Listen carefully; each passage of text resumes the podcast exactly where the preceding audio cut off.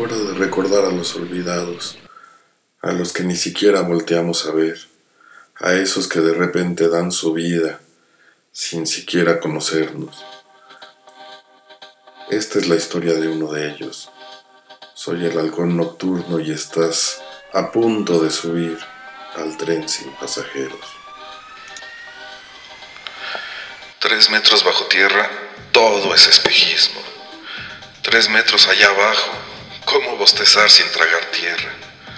¿Cómo rescatar estos cuerpos que ya se han fundido con el pavimento? ¿Cómo sacar fuerzas cuando se llevan tres días sin comer? Y uno se afana, se afana más allá del grito de su propio cuerpo. Se afana como si ese montón de carne rota fueran los propios hijos de uno medio enterrados. Y este pensamiento le pega a uno como el cascajo y entonces uno saca fuerzas de donde sea y busca en sus entrañas cosas que duelan para despertar, para no dejarse cerrar los ojos llenos de sueño. Y recuerda a su esposa embarazada, a sus niños flacos y lombricientos mirándolo a uno con la misma cara de uno. Y entonces se siente la rabia y uno jala y jala hasta que cree que se le van a desprender los brazos, hasta que deja de sentir las manos entumecidas de tanto escarbar.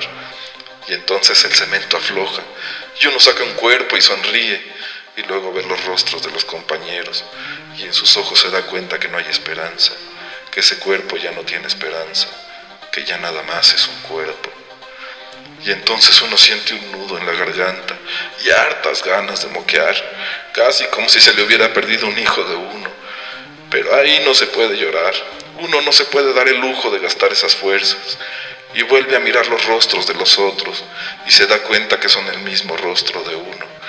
Y entonces se vuelve a sentir la rabia y uno se vuelve a meter en el vientre de la tierra y se olvida del cansancio y del hambre y se concentra en ese espejismo de rescatar siquiera una vida, porque entonces esa vida le dará sentido a su propia vida, porque entonces esa vida será la que rescate la vida de uno.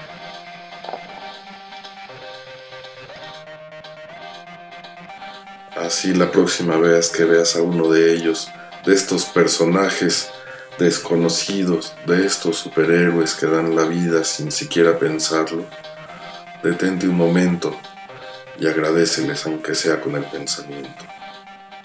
Estás en el tren sin pasajeros. Buenas noches.